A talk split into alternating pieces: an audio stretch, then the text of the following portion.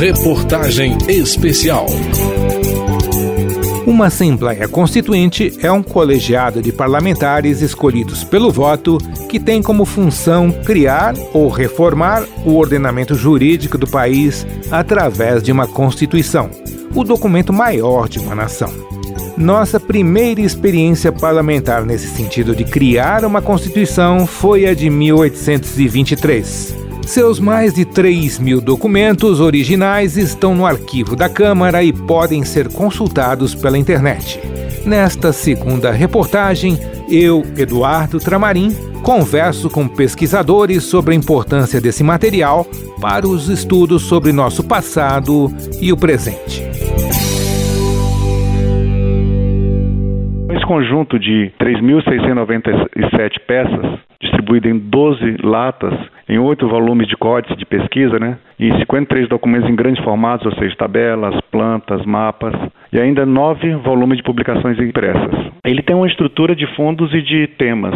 Ele está totalmente disponível no site do Arquivo Histórico da Câmara. A gente colocou seis séries principais, que é um registro de documentos gerais, documentos sobre a instalação da Assembleia, os projetos, uma parte de indicação e requerimentos, os pareceres e o expediente, são as correspondências. Esse acervo está totalmente digitalizado e está disponível online na internet. Quem nos explicou sobre o conjunto documental é o diretor da Coordenação de Arquivos da Câmara, Vanderlei Batista dos Santos.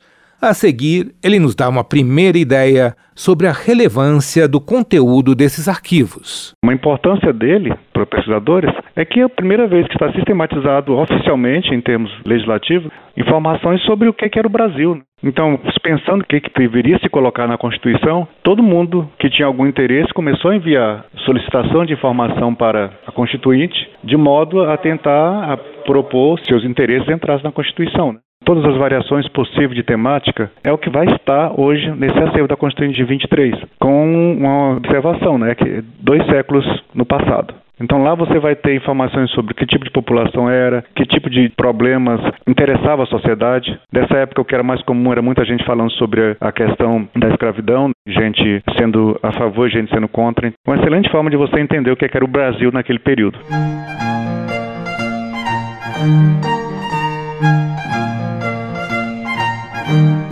Uma historiadora que pesquisou os arquivos da Câmara, Andréa Slemian, professora da Universidade Federal de São Paulo, nos fala sobre a importância que esses documentos tiveram sobre seu trabalho de pesquisa. Ainda que todo mundo tenda a ver um arquivo como um monte de papel paradinho ou velho, ele é a possibilidade de você construir a dinâmica ou parte da dinâmica dos temas que estavam em questão, dos problemas que estavam em questão, dos conflitos que apareciam e também das demandas da própria população. Falando sobre as minhas pesquisas sobre o momento constitucional do Brasil, eu estudei até o período regencial no Império, o arquivo da Câmara dos Deputados foi absolutamente fundamental. Se você entra na página da Câmara, você consegue ter acesso a todos os diários, anais dos debates que se dão na Assembleia. Você lê o que foi registrado das discussões. A pesquisadora nos dá um exemplo do que pode ser encontrado entre os documentos da Constituinte de 1823. Você pode encontrar no arquivo toda a movimentação todas as trocas, todas as chegadas de documentos que eram encaminhadas para as câmaras, todo o trabalho das comissões que trabalhavam muito mais fora do plenário do que nele, recebendo documentos, fazendo parecer, encaminhando questões. Uma das primeiras pastas que eu vi era uma pasta da comissão das câmaras. Uma pasta super interessante, porque não só as câmaras mandavam as suas demandas, como também era a comissão que cuidava das câmaras que propunham medidas pastas que demonstram tanto o que chegava da sociedade como demanda muitas vezes ou que era encaminhado por outros órgãos à Assembleia Legislativa e tem o trabalho interno dos deputados. Para historiador e pesquisador Isabel Lustosa, há várias formas de pesquisar uma documentação desse tipo. Pode ser por meio do estudo do manuscrito, a paleografia, porque a letra dos manuscritos é de grande beleza. A pesquisadora destaca ainda outras linhas de estudo, como a da história das constituições. Não só tem um lado aí da relíquia mesmo, quase mítico, mas também o um lado do documento útil ao historiador. O documento não envelhece. O que muda são os métodos de pesquisa, as abordagens, Claro que esses documentos precisam ser mantidos e precisam estar acessíveis para os pesquisadores e para o cidadão. Inclusive, estudos que estão sendo feitos comparando esses projetos, as transformações que a Carta de 24 vai sofrer durante a regência, né, as modificações, as tentativas de dar um caráter mais federalista ainda na regência, enfim, tudo isso é tema para os grandes estudiosos da história das constituições no Brasil e que hoje é um campo importante, tanto na área do direito quanto da ciência política. O escritor e jornalista Laurentino Gomes nos diz que documentos desse tipo permitem que possamos compreender melhor nosso passado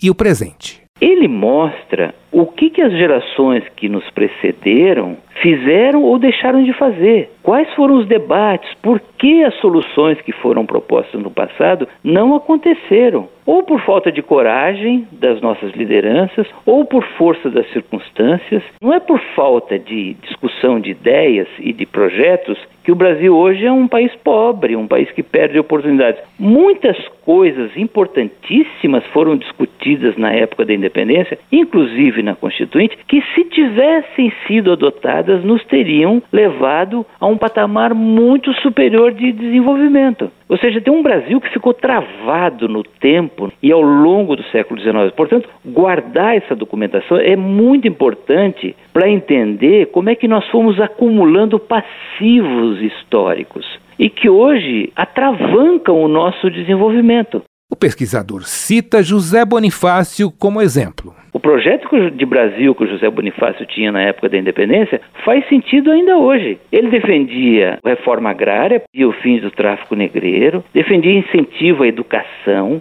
à indústria, ao comércio e até a transferência da capital do Rio de Janeiro para Brasília. E não aconteceu. Nessa documentação, há estimativas sobre a população brasileira à época da independência. Disse que o país tinha 4 milhões e meio de brasileiros, sendo 1 milhão de brancos, 1 milhão e 200 mil de negros escravos, 1 milhão e meio de pardos e mestiços e 800 mil índios. Tais números, de acordo com o pesquisador Laurentino Gomes, são considerados razoáveis pelos historiadores o primeiro censo populacional brasileiro só aconteceria em 1872, quase no final do Império. Conheça a primeira reportagem desta série e outras reportagens especiais pelo endereço virtual câmara.leg.br barra rádio. Em programas da rádio, reportagem especial. Esta reportagem especial teve produção de João Paulo Florencio, trabalhos técnicos de Tony Ribeiro, reportagem de Eduardo Tramarim e edição de Cláudio Ferreira. Reportagem especial.